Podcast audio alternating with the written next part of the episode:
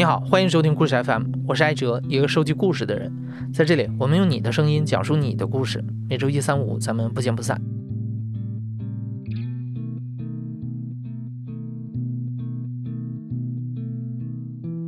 今天也就是五月十七号，是一年一度的国际不再恐同日。早在一九九零年，世界卫生组织就已经把同性恋从国际疾病与相关健康问题统计分类中删除了。但是现在距离整个社会真正接纳性少数群体还有很长的一段路要走，并不是每一个性少数都会被接纳，也并不是每一段他们的恋情都会被人祝福。今天这期节目，我们就想播出一段同志的爱情故事。这个故事的讲述者是赵先生。赵先生很少跟人提起自己的这些经历。那为了保护赵先生的隐私，我们给他的声音做了变声处理。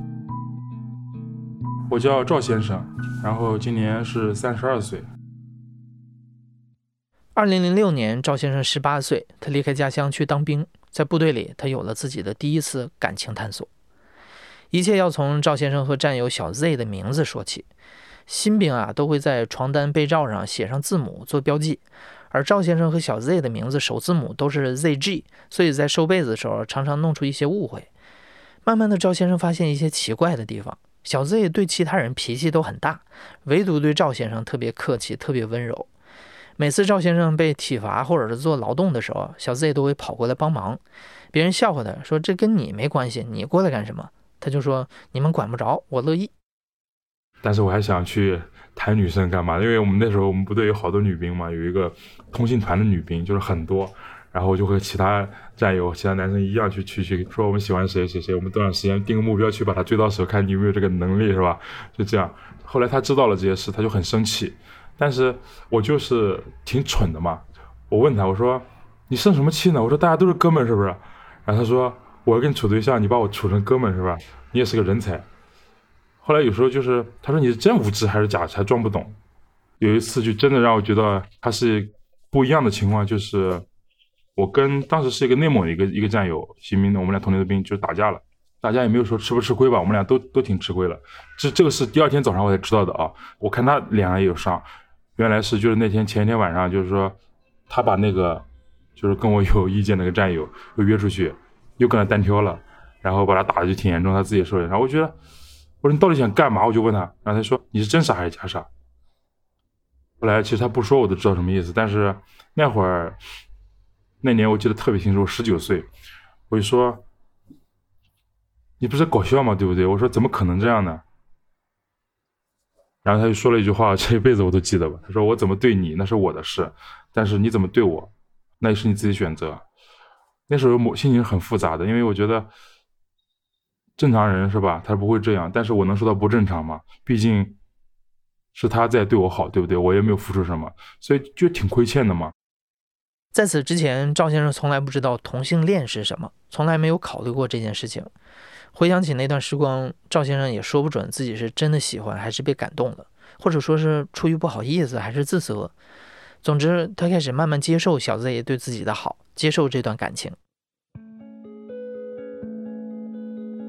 当时在性方面还是挺懵懂的，每次见面他都会想着就是寻找一些私人的空间去跟我去接触，但是我是特别排斥，反感到就是他只要碰我一下或者说他亲我一下干嘛的，我会觉得这种关系是不干净的，或者是是是挺恶心的。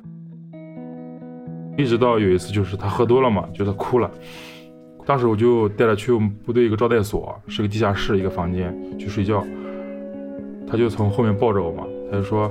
我知道你肯定接受不了，我也没指望让你干嘛，你能这样我已经很开心了。就是你能不能答应我不要离开我，就讲这种类型的话。我说行，不要说以后怎么怎么样了，最起码在北京的这些日子是吧？我们在一起的日子，我说我尽量去以后对你好一点。当上班长以后，赵先生每年都会有大半年的时间派遣到各地去执行任务。直到分开之后，他才意识到自己已经离不开小 Z 了。有一次，赵先生在偏远地区集训，要待半年的时间，小 Z 特意过来看望他，但是他们得小心翼翼地表达着对彼此的爱，生怕这段感情被别人发现了。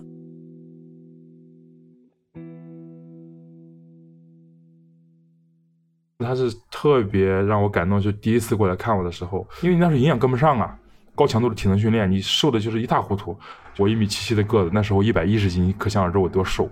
最想吃的就是一碗康师傅方便面。然后我的皮肤就是不是太好，就是每到夏天我会有一个过渡期嘛，就是有一个皮肤会长那些疹啊，那些东西皮肤过敏啊那些东西，每年都会。他知道我的习惯，然后当时他过来看我带了几样东西，一个痱子粉，一瓶六神花露水，然后一瓶药膏，一箱方便面，还有榨菜、火腿肠。因为我们那个集训队是一整个团嘛，都不认识。那个哨兵就给我打电话，打到我们班里面，跟我们班长说，他说，呃，有人过来看你。我当时第一反应我就知道是他，然后他把我带过来的时候，特别心疼，知道吗？然后大白天只能站在外面，他也不能抱我干嘛的，也不能说是吧，就搂我干嘛，然后就说把我头又是摸摸，在他面前第一次掉眼泪了。他说，你也知道在我面前哭啊？我说我哭又不是为你哭来哭的，我说我觉得太惨了。然后他说我带你去吃饭。我说真别吃了，这边去吃个饭，坐那个什么，当时有公交车嘛，都要坐四十分钟才能撞到附近，好像一个镇上吧，呃，就找个阴凉地儿，你陪我说说话就行了。就找了一个收银的地方，坐那，就抱着我，一点不能松开那种样子。我就骂他，我说你好傻逼哦，呃，现在有机会说话了，你又不说。他说不要说，然后我抱着你就行了。他挺会的，就现在讲的话，就真的那时候已经很会了。其实嘴上我是。讲你别说了，你好恶心，你好肉麻，是吧？其实心里面听还是毕竟有人在乎你嘛。在那种艰苦的环境下，当时走的时候也是我送他上车，那种不舍真的是无法形容。后来那东西拎回去以后，他们还说，他说你战友对你多好啊，还回来还还给你送这东西来来我们这儿是吧？这些地方当时都买买都买不到呀。然后就跟他们分分干嘛了？我觉得，哎，真的挺好的。我二十岁生日的时候，当时他给我买了一块军表，军表后面写着。永远爱你，然后 ZG，后来跟我说，你知道我不不能写名字，只有我们俩知道这两个字母什么意思。但是这个这个表别人所有人都能看，因为别人都以为是你自己的，是吧？你别人问你就说你自己卖给自己的。那表现在其实我还留着。我们是一一年退役的，然后退役以后，就是当时，呃，我跟他俩都做了一个最后的努力，就那时候可以安置嘛，他青岛的嘛。市里的，我也是是吧？城市户口都是有工作安排的，啊，他说赵赵，我跟你说个事，他说我家父母，他说想让我去回来，就是考那个体育老师嘛，但是我想放弃，他说我想跟你留在北京去打工，他说我是愿意的，我不知道你愿不愿意。我当时想都没想，我说可以啊，我说那就留在北京呗。当时真的是一个巨大的尝试，我们两个人就是跟家里面也是做了很长时间的工作，家里说我都让你。退伍复员了，然后你为什么要还要留在北京那个地方？你是吧？他退伍的意义在哪？你不要不要退伍嘛？我说我们想试试，是吧？看能不能闯出个名堂。其实当时只有我们俩自己心里清楚我们的目的是什么。刚开始挺不容易的，就租了一个房子，啊，一室一厅的，然后我还记得是两千块钱嘛，然后做了一个房产公司的一个店长，然后他从事的也差不多，但是不在一个公司，我们，然后我们俩就以新的方式去相处。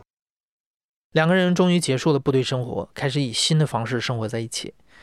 最开始的几个月真的很美好，小 Z 很会照顾人。每次赵先生加班回来，小 Z 都会准备好饭菜等他。有的时候两个人也会一起下馆子。两人的关系没有被任何人知道，更别提他们的父母了。但这段不被公开的爱情，很快在生活的压力下出现了裂缝。小 Z 的妈妈经常会来北京看他，他妈妈每一次过来，赵先生都不得不出去住几天。赵先生挺难受的，他心想：难道要一直这样下去了吗？有一次，小 Z 的父母又来北京了。赵先生去酒店住了三天，这三天他没有回小 Z 的消息。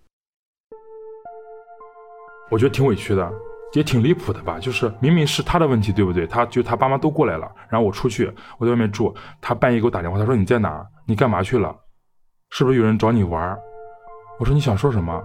三天以后，他父母走了，他过来找我，我在酒店里面，他过来的时候，我脸色特别难看，他吵了一架，吵特别厉害。然后我就说了一句气话，我说就是我跟别人怎么怎么样了，关你什么事，对不对？我说你太让我失望了，这次你可以跟我生气，可以跟我吵架，但这次你跟我吵架的是吧？出发点简直是把我看得一文不值。我说我为什么留在这儿？然后我就第一次开口说那件事，我说我们分开吧。我说我想回家了。我这么骗你，他当时就是我坐床上嘛，他抱着我，我把他推开，我说你现在说什么都没用，然后我就把东西收拾收拾，我直接订了晚上的票。直接走了。当时在北京站的时候，就是等了一个多小时嘛。我没有买飞机票，因为我就是故意买买火车票，我想让他留我嘛。他居然没有来，然后就打电话给我爸妈，我说我说今天白天回家，回来以后就是他们很高兴，但是那几天我都心不在焉的，几天都在等，然后一直等了半个月吧，他给我打电话了，他说我可以再等你一个星期，然后我就跟他说我说不用了。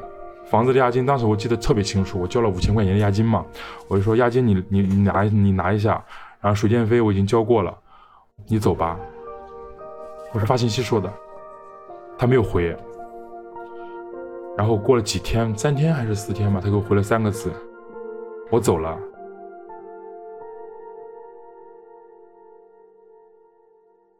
赵先生不能理解，为什么当初在部队那么艰难的环境下，小 Z 能做出那么多的努力去争取赵先生，让他接受自己。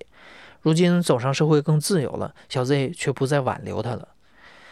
赵先生花了很长的时间去消化这段感情的结束，他甚至觉得两个男生是没办法一起生活下去的。后来，赵先生保持独身的状态持续了很多年。因为赵先生家庭条件还可以，有房有车，也没有什么工作压力，所以他回家以后过了一段时间的佛系生活，没事儿去健身、游泳、玩玩机车。但安逸的生活很快结束了，他遇到了所有同龄人都会面对的问题：长辈的催婚。赵先生妈妈频繁地给他介绍相亲对象，甚至鼓动七大姑八大姨给他打电话。他发现生活逐渐失去了控制。其实我们这城市说大也不大，说小也不小，也还行。但是他们的思想真的是特别的保守和传统。他就我给你介绍女生是吧？你跟他最多打比方，就现在这个时间吧，现在是五月份对吧？他们的目标是什么呢？就是十一就要订婚了，然后年底元旦这样就要结婚，是他们的目标。所以我太清楚他们想干嘛了。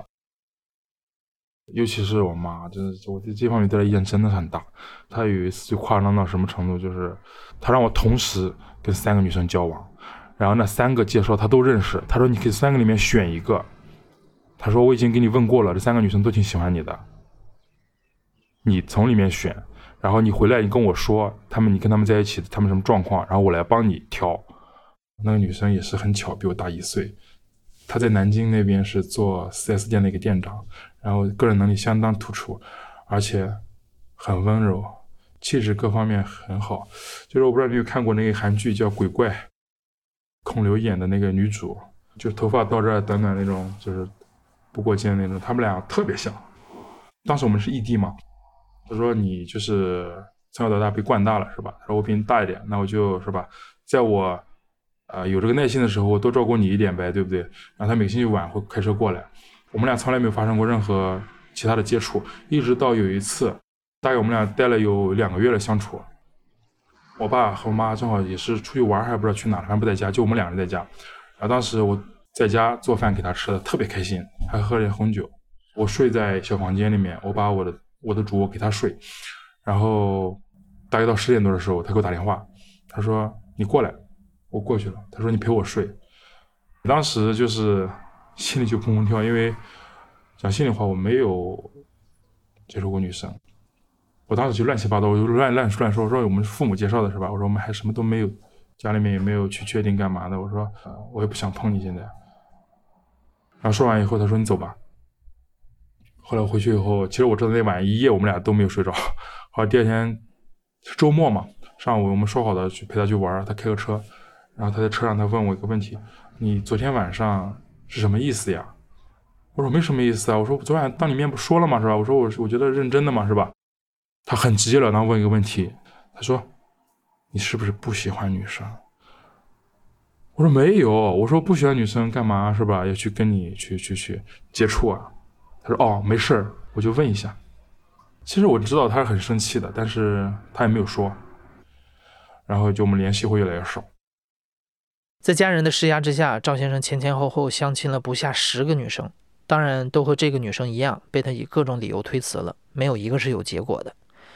这样一段时间以后，家人和赵先生的矛盾更加激化了。为什么哪一个相亲对象都不行？你到底是哪儿出了问题？家人甚至一度怀疑赵先生是不是生理上有难言之隐。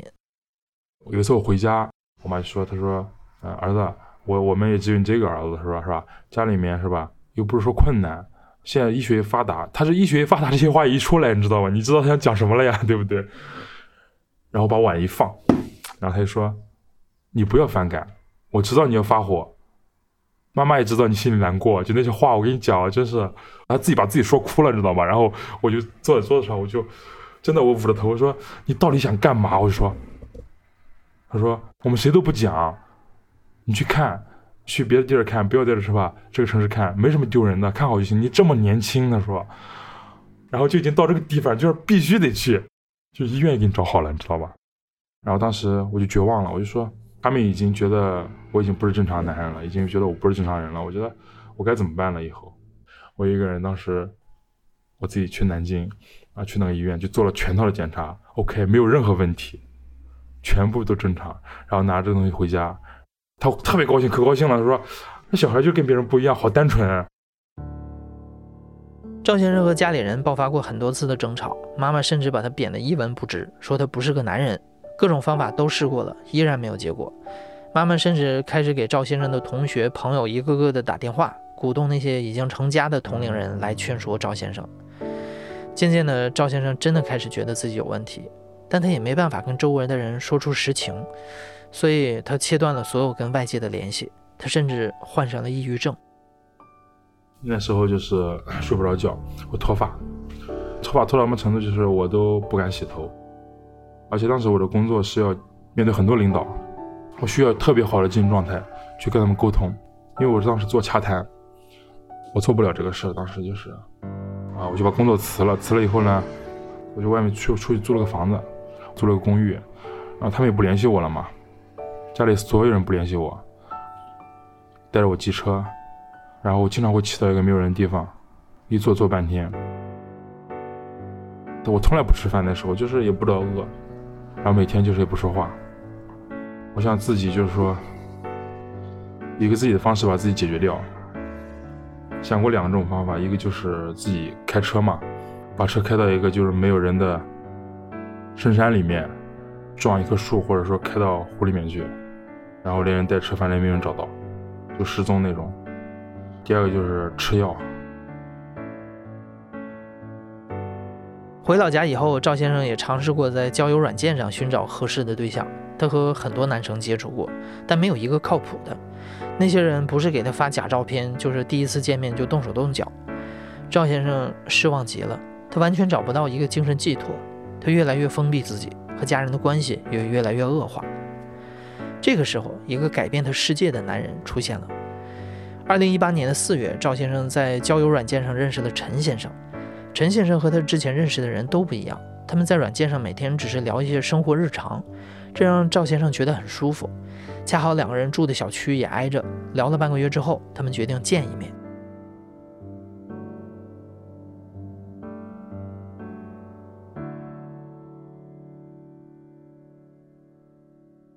我等他，他半天没有下来，等了至少十五分钟，他捧了一捧那个青提下来。我说我不吃，他说你是不好意思吃还是不敢吃？我说应该是不敢吃吧。他说你说这个青提，你说我会怎么下毒呢？我说应该用针给注射进去吧。然后当时就扯嘛，然后他说你也太有意思了吧。当时穿短袖，然后他穿的一身都是牌子，我感觉小孩应该家里条件挺好的。他还跟我说，其实你长得还挺可以的。他说你衣服穿的这么咋地？他说以后我来教你穿搭。然后我就我还笑他，我说你好娘哦。七月份吧，大概是具体日子我忘了。那年我不是玩摩托嘛，玩摩托车，然后骑骑车的时候，从我这个城市骑到另外一个城市，然后刚下完雨，路上很多青苔，骑车我拐弯的时候，就是那那时候还是很很奔放的哈，就是算是漂移吧，啊摔得很惨，然后我整个人就飞出去了，还好哪一点，我飞到了当时的马路牙子上面的草坪上面，当时飞下去的时候，两个手就护着我的脸嘛。他头盔什么全摔烂了，衣服全擦烂了。那医生就问我问题，他说：“你家里人必须要来一个人。”他说：“是吧？一会儿我给你清洗伤口，会特别疼，有多疼？”他说：“我跟你说一会儿，你会洗的时候啊，他说会见到骨头。他说你这个胳膊摔得特别厉害。如果家里没有人在的话，一会儿没有人弄你回去。”我想我给谁打电话呢？对不对？我真的不知道给谁打电话。家里面人你也知道是吧？那一年我跟家里关系，我说给他打个电话吧。他当时正在谈工作的事嘛。他开个车从我们家那个城市开过来，大概两个小时吧。当时好疼，我就抓着他手，他把我抓的时候抓的好紧，我也不知道是疼哭的还是当时被他感动哭的。然后他，我我坐在那儿的地方，医生在给我洗嘛，当时洗了一半伤口，然后他过来，他把我头去抱在他的怀里面嘛，然后在头上拍了两下，说没事没事，就这么很小声的说了没事没事嘛，然后就觉得已经可以了，就是这样。啊，洗完以后，我坐在车上送我回家，然后买那些什么排骨汤啊、水果给我煲汤，照顾我一整天。然后后来到下午，他接个电话，他说我必须得出去一下了，上午那个生意没有谈好。然后夏天嘛，我也不能洗澡，他会每天下午他的事事情干完以后，上完活干完他就回来，回来帮我去洗澡，因为我当时胳膊是架着的嘛，有地方还不能碰水，每天就这样照顾我，也没有任何就是那些乱七八糟的事啊，就是之类的那种，让我觉得我当时接受不了的一些接触吧，没有一点点。我觉得这个男人挺好的，他比我大一岁嘛，我就问他我说你干什么的呀？他就说我是做工程的，我自己开了两个公司，所以我比较闲。我说哦，我说那是有钱人是吧？我就跟他开玩笑嘛。我说我说我觉得我驾驭不了那种这种人。他说你别把我想那么复杂，我没有你想那些是吧？我那天晚上跟我说，他说嗯，你知道吗？其实我不是那种什么在外面怎么怎么样的人，那我也挺可怜的。他说我是单亲家庭，我妈在我上大学的时候就去世了，然后回家。我妈已经走了，他说我当时就是都哭昏过去了，都哭晕倒了。然后那一刻我就特别心疼他，我觉得他能跟我说这个事，对吧？应该这个人是坏不到哪去的嘛。也算是从那一刻吧，开始接受他了。后来赵先生才知道，陈先生已经结婚了，他和妻子并没有感情，两个人分居了。陈先生一直过着独居的生活。赵先生给陈先生起了一个外号，叫“男妈妈”。因为从一日三餐到每天的穿衣搭配，甚至连袜子的长短和皮带的材质，陈先生都为赵先生安排的仔仔细细，还规定赵先生的内裤必须三个月换新一次，旧的全部扔掉，而且嫌他以前的衣服太 low，也要全部扔掉。他对我的好我就不说了啊，夸张的就是我妈生日，他给我妈买了一件皮草，买了一件貂，还教我说。啊，是我送给我妈的。我说我送给我妈，我妈也不信呢。我说我跟我妈跟我俩关系那样，对吧？然后他说你就不能对她好一点吗？你就不能说点话哄哄她吗？我妈真的是在那个试衣机面前拍视频啊，然后发到家人群里面干嘛的，是吧？说我买的那衣服好像是交两万块钱嘛，当时就是我还挺挺吃惊的哈。我就说，呃，这个钱我说我记着的，我到时候你爸过生日，我说我买个东西送给他吧。然后他跟我说，他说以后你不要跟我说钱的事儿。讲心里话，这个事发生在我身上，我自己都不敢相信，就有点霸道总裁那种感觉吧。在一起两年多的时间里，除了工作，陈先生把所有的时间都留给了赵先生。和陈先生在一起的日子里，赵先生逐渐从以前封闭、抑郁的状态走了出来，陈先生成了他生活的出口，还开导他改善和家里人的关系。而且在陈先生的建议下，赵先生开始在网上寻找新婚对象。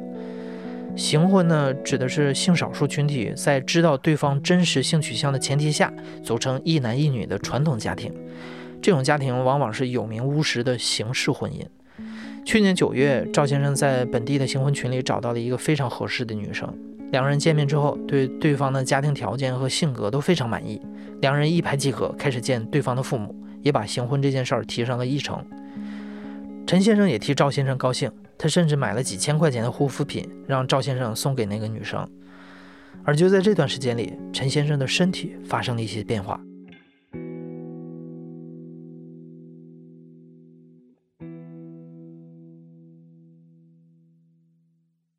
去年夏天，我发信息给他，他半天没回，啊，回的时候已经晚上了。他说：“啊，你知不知道刚才我在卫生间上上厕所的时候，我晕倒了？”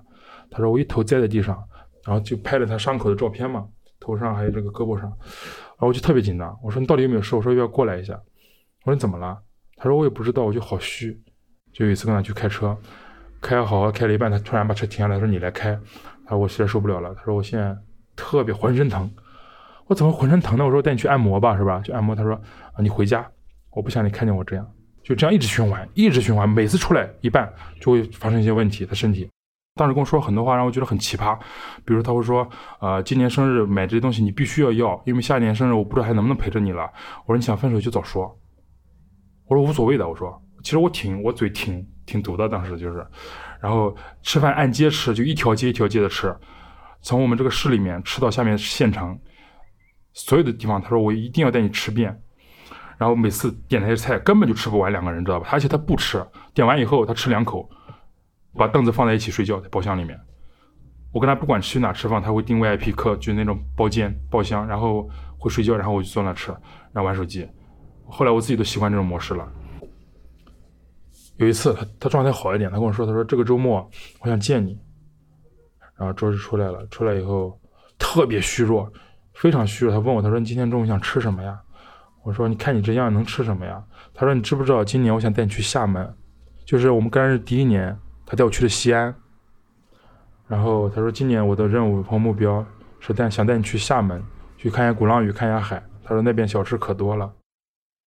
后来陈先生的病情已经严重到了一出门就会头晕的程度，他先去了市里的医院做检查，医生说是严重的贫血，又建议他去南京的大医院做检查，医生建议他立刻住院治疗。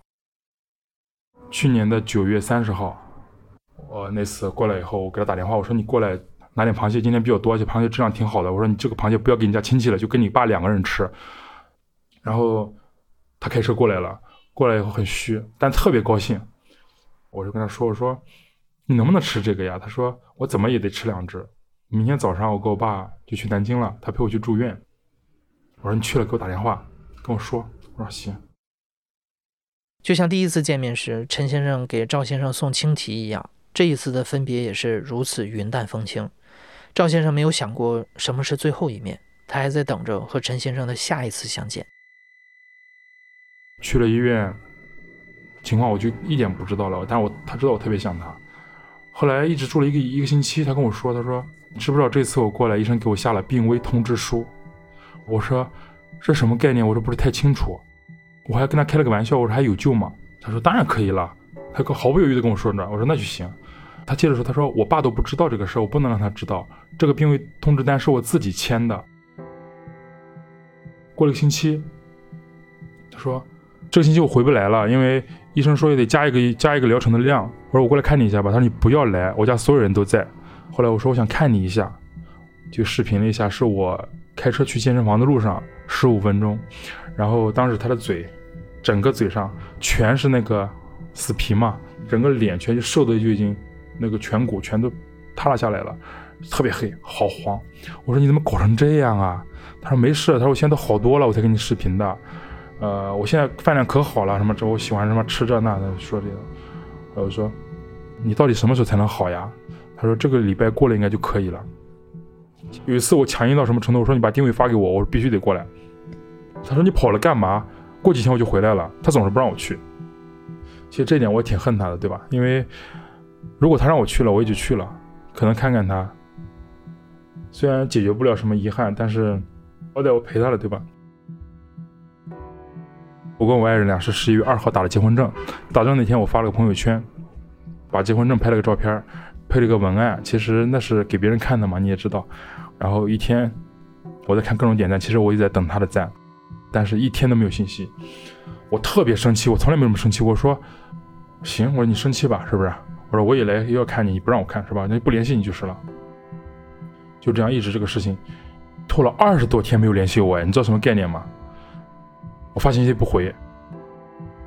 有一天晚上我做梦，那时候我还是一个人睡，我睡床上后半夜我叫知道吗？就是我喊嘛，喊声特别大。我做了个梦，梦里面没有内容啊，就是我在不停的都都感觉东西就压我喘不过气来了，然后我妈就跑过来把我拉醒了。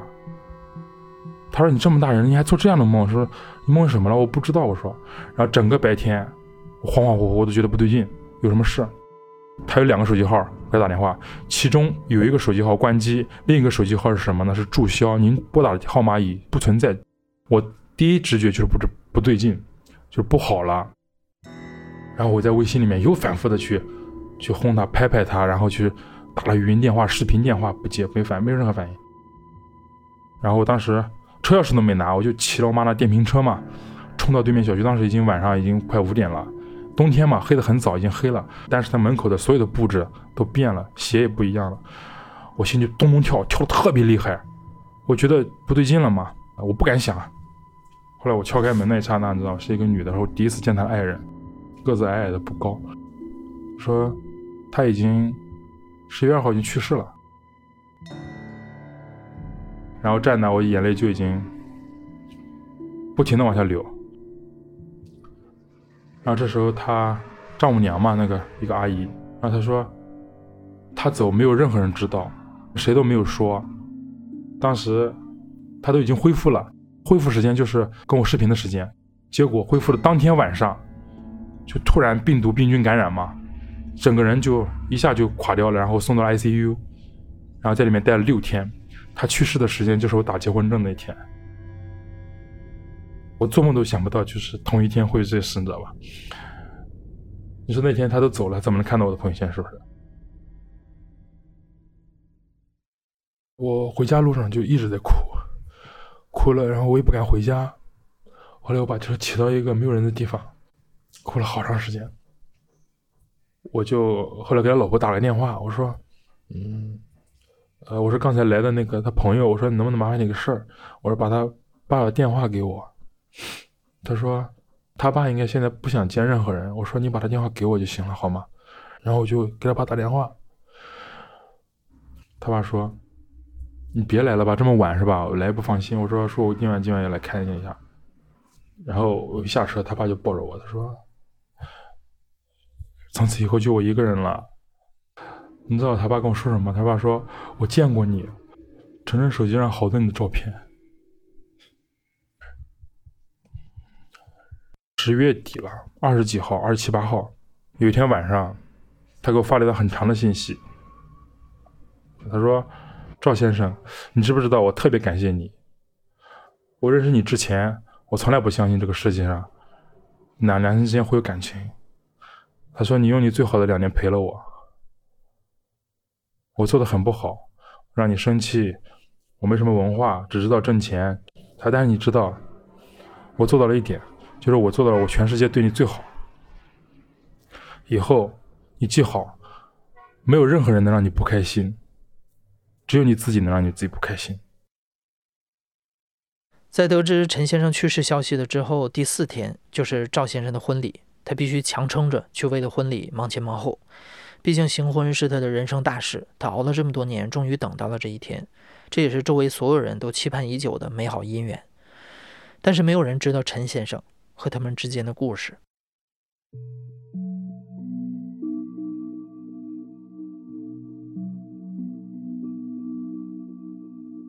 婚礼那天，其实讲心里话，嗯，前半程我是很抑郁的，很不开心的，因为很简单，如果他在。他是肯定是希望我开心的，所以我就以另外一个状态投入进去，去，呃，包括司仪后来搞那些活动啊，干嘛闹啊，干嘛的，我都跟他们参与到，然后一桌一桌的去敬那个酒、喜酒啊，然后我觉得还是蛮开心的。我唱了一首歌，杨宗纬的一次就好，啊，就哭得一塌糊涂，哭的就是不能看了，你知道吧？然后。我跟他从头哭到尾，然后那个司仪说：“他你们俩一对是好哭精。”他说：“你们俩又不是真爱，那就邪了。”其实只有我跟他俩自己知道我们是什么情况嘛，对吧？前任以前在的时候跟我说：“他说你结婚的时候，你跟你老婆说一下，你的西服、你的衬衫、你的领结和你那一套得我来买，有我知道你的眼光和品味。”因为他还说：“他说如果你胆子够大的话，我可以帮你去接亲，还你跟你老婆俩可以坐我后面。你放心，我不会乱说的。”我不知道多开心，我只是想，你今天在该多好呀！办婚礼以后，然后跟我老婆俩去度蜜月嘛，去趟云南，在云南待了半个月。去然版纳正好赶上有一个那天是佛教日嘛，就是放那个祈福灯。他说，每个人可以起 求一盏灯。他说可以把你放不下的人是吧？许个心愿放上面。后来我把那个灯拿了，就我就跟他说：“我说，不管你去哪，我希望你少受点苦，希望你能够好好的走。我说还有呢，就是我得把你放下了，我不能永远带着痛苦活着，对不对？那晚上风特别大，你知道吗？所有人的灯都已经灭了，你知道吗？被风，然后只有我这盏灯没有灭。”他应该是感应到我的寄托了吧。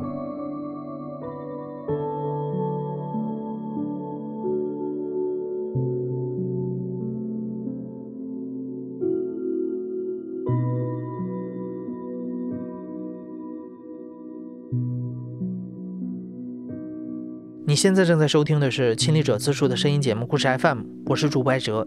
本期节目由张一舟制作声音设计孙泽宇。感谢你的收听咱们下期再见。